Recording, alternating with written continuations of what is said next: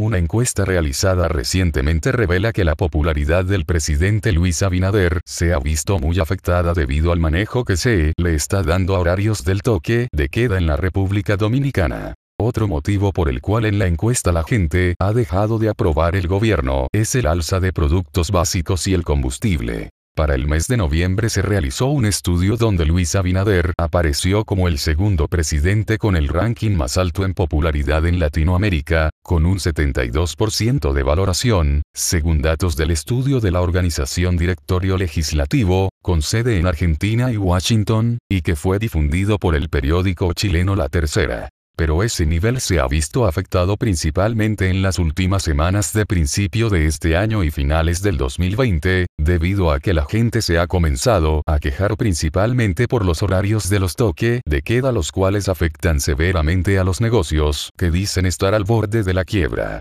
La represión policial es otro de los motivos por el cual los ciudadanos han comenzado a desaprobar esta gestión, ya que se ve principalmente en las redes sociales los excesos cometidos por los agentes en contra de los que violan el toque de queda.